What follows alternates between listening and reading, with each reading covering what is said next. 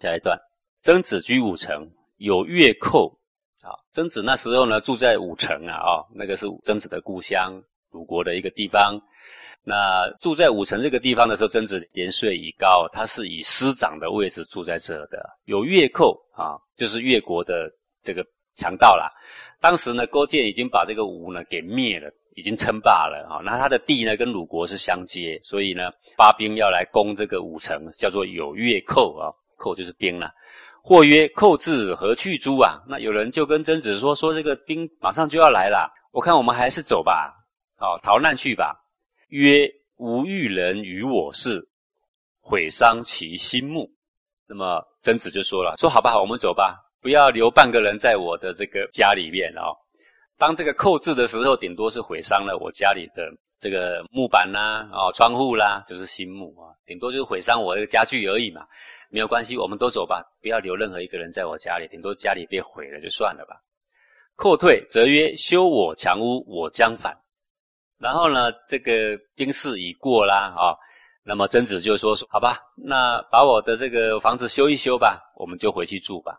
后退，曾子反，然后呢，这个兵就退啦，曾子就修好房屋呢，也就回去了，又住在五城。左右曰：待先生如此，其中且敬也呀。寇至，则先去以为名望；后退则反，待于不可。那么左右的人呐，就在背后非议曾子说啊。当然，这里面可能有一些做学问的人，有一些达官贵人，还是有一些学生等等，都是一样啊。就在背后呢，非议曾子说：说我们这个五城的义宅呀，待曾子非常的好，其实是把曾子奉为师一般的啊，在礼遇他了。说对他忠且敬，把他奉为师啊。那么兵寇来的时候呢，曾子呢一个人呢就跑了，然后让大家看了说哦这样子呢一有灾难就跑了，让人家去学样。寇退则返，然后没有寇了，哎平安了，好贪生怕死人又回来了。待于不可，我说这样贪生怕死之徒，恐怕不是我们学习的对象吧？啊，沈游行曰啊，沈游行是这个曾子的学生，沈游是复姓啊。沈游行听到背后人家这样在批评曾子啊。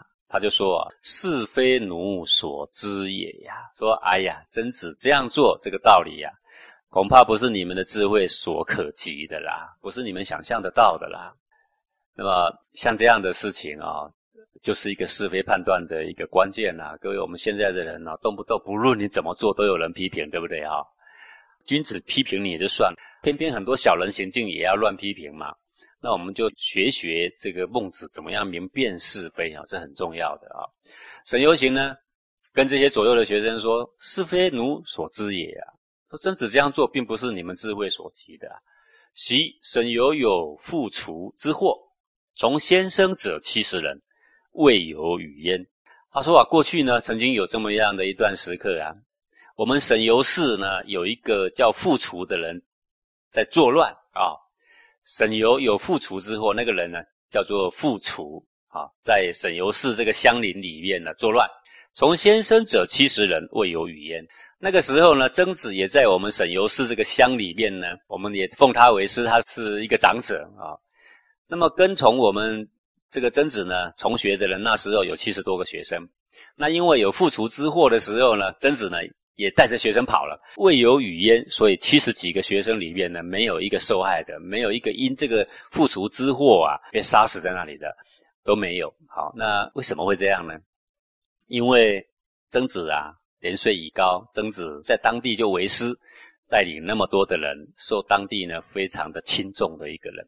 那他怕他的这个乡人或怕他的弟子呢，因为复仇之祸而遇难了，而跟他打斗就被杀了。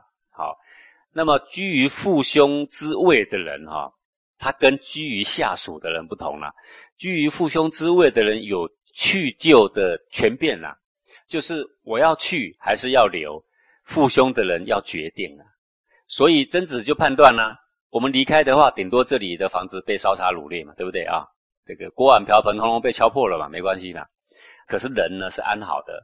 那我如果不走呢？那下面的弟子没有人敢走啊。那没有人敢走，只好跟硬碰硬了。那恐怕就要有人又要损伤嘛，对不对？所以他就想，财务第二嘛，人命第一嘛，他就率大众离去。大众离去的时候，弟子都走了，然后乡邻里面的人奉他为师的也跟着走了，所以呢，全村得以保全呐。这个就是曾子当时为什么走的原因了啊。子思居于位，有其寇。那么沈游行再继续举第二个例子啊，他说，这个子思就是孔子的孙子啊，就是伯鱼的儿子啊。有一阵子呢，在这个魏国当客卿啊。客卿就是居于城卫了啊，有齐寇，那也是一样，碰到齐国发兵来打，或曰：“寇至，何去诸？”那有人就跟子思说了：“说强盗已经来了，兵匪已经来了，我看我们还是走吧，这个挺危险的啊。”子思曰：“如即去，君谁与守啊？”那么子思就说啊：“说吉啊，吉就是子思的名字。他说：如果啊，这个时候我这个围城的人呐，先跑了。”那我的军谁来替他打仗啊？我的军谁来保护他呀？好，那为什么子思这样子说呢？子思呢，因为他是客卿，也就是居于臣位啊。居于臣位的人呐，他的去就无权，需要听他的上面的人决定，就是他的军呢啊。那君如果不去，那臣呢，只有保护他的军，死守而已啊。那这种呢，就是要提出一种不畏死的勇气呀。古人就叫这种臣啊，叫做忠义之臣嘛，对不对啊？这个呢是子思的选择啊。孟子曰：“那么孟子这个时候就要来评论这个事情啊啊，为什么在武城的时候有越寇，然后呢，曾子跑了，对不对啊？为什么子思呢？他呢在魏国的时候呢，一样有齐寇嘛？为什么他不跑呢？啊？孟子曰。”曾子、子思同道。孟子说啊，其实曾子跟子思他们两个的圣人的心思是一样的，他们爱人的心思一样，他们维护他们的掌上的心思都是一样的。那为什么曾子跑了，子子子思不跑呢？说：“曾子师也，父兄也啊。”他说：“曾子那时候在武城为师，在沈游氏那边也是为师啊，他是父兄，他是尊位啊，尊位的人要决定去就啊，你知道吗？哦。”子思臣也，为也呀。那么子思在魏国的时候呢，他做卑下的臣啊。好，曾子、子思异地，则皆然。所以曾子呢，如果跟子思换个位置，假设曾子是做魏国的客卿，有齐寇来的时候呢，曾子同样的他是不会走的。好，因为什么？因为他的军没有说要走啊，那他只有保护他的军呐。那如果是子思，如果在曾子的位置上呢？假设在武城的时候是子思。然后呢，有越寇来了，子思会怎么说呢？说我们走吧，都不要留任何人，让他们敲毁我的窗户吧，破坏我的门窗，没有关系的，修一修呢，我们呢一样的，我们还是可以住的啊。就是说，圣人对于身外之物啊看得很淡，对人命呢看得很重。这第一个，第二个呢，如果无去救之权的时候呢，圣人呢对人伦看得非常非常的重，可以用生命来换的啊。这个就是。圣人的心思啊，那么我们不知道他们的这个心思跟这个他们所处的这个时事地位的不同，所以不明道理的我们，我们就会举这两个人不同的行为啊，然后互相在辩论，批来批去，各说各有理，有没有？实际上呢，圣人的心思呢，异地皆然啊。这个呢是在告诉我们说，判别是非对错啊，啊，判别我们到底应该去还是应该救啊，这个是非常重要的啊。下一段，楚子曰：“王使人见夫子，果有以异于人乎？”这个楚子呢是齐国人，那么他跟孟子说：“说这个齐宣王啊，派人来看看夫子您呐，长得有没有跟这个平常人有什么不一样？相貌有什么非常特别的地方？”孟子曰：“何以异于人哉？”孟子就说：“长相能够跟别人不同吗？我又不是三头六臂，对不对？哈，我还是人嘛，总是一个头有四肢嘛，哪里会有什么不一样？尧舜与人同耳。尧舜呢，也是人呐。尧舜为圣为贤，但是还是人做的啊。那么圣贤跟人哪里不同呢？并不是在于四肢的不同、长相的不同啊，而是在于他的存心跟他的修为不同，跟他的智慧不同而已呢。哈，这是告诉我们说。”这个圣贤都是人做的。我们现在呢，既然也是个人，古代的人可以做得了圣贤仙佛，我们现在还是个人，我们当然也可以做得了圣贤仙佛啦。有为者亦若是嘛，啊，所以不可自暴自弃啦。每一个人呢，都是啊非常有为的才气，每一个人都是佛子嘛，都是可以成佛的。下一段，其人有一妻一妾而处世者啊，在齐国呢，有一个人娶了一妻一妾，然后呢，共同住在一个屋檐下，叫做处世者。其良人出，则必烟酒肉而后返。这个良人就是现在说的先生了啊。他的相公呢，每天早上出门，然后呢，很久回来，必烟酒肉而后返。烟就是吃饱喝足叫烟哈。他一定是饱足了酒肉之后呢，才回来啊，满身都有酒味，然后吃了很多的肉。其妻问所与饮食者，则尽富贵也。那么他的妻妾就问他说：“那你每次出去都吃饱喝足回来，到底谁给你吃饱喝足啊？那些跟你一起吃喝的人是谁呀？”那么他的先生就回答说：“哦，都是某地的什么高官，某地的什么贵人，反正哈，请他吃饭的都是达官贵人，都是富贵的人呐。”其妻告其妾曰：“良人出，则必腌酒肉而后返。问其所与饮食者，尽富贵也。”他的妻。就跟他的妾说啊啊，你看我们的相公每天出去喝酒吃肉回来，问他说谁请他的？他说都是地方上的富贵，而未尝有贤者来。可是我们跟他在一起这么久，从来没有看过家里有什么达官显贵来啊，连一个正常的人来拜访他都没有。将见良人之所知也。就我呢，要偷偷的去窥看他啊，跟在他后面看看他，他到底白天去哪里？谁跟他在一起？早起。师从良人之所知，然后呢，他有一天就很早起来啦，啊，先躲在后面等良人啦。师从良人之所知，啊，师就是很宽恕的，叫做师啦，啊，慢慢的意思。那良人走在这个路上就走出去了吗？他就慢慢的跟在后面，啊，看看他要去哪里。国中无与立谈者，啊，走遍整个国中呢，没有一个人愿意呢停下来跟他的相公呢谈话的，连一个正常的人跟他谈话都没有。竹之东果番间之记者，起其余。最后呢，他看到他的相公呢，到这个东城门外啊的这个荒冢之间呢，就是墓园呐，哈，很多荒冢的地方。那里呢，每天都有去祭祀的人呐，对不对？每天都有要埋葬的嘛，还有每天有周年祭的嘛，哈，都有人会带着酒肉去祭祀嘛。起其余，那么拜完的时候呢，他就去跟乞丐一样啊，到每一个。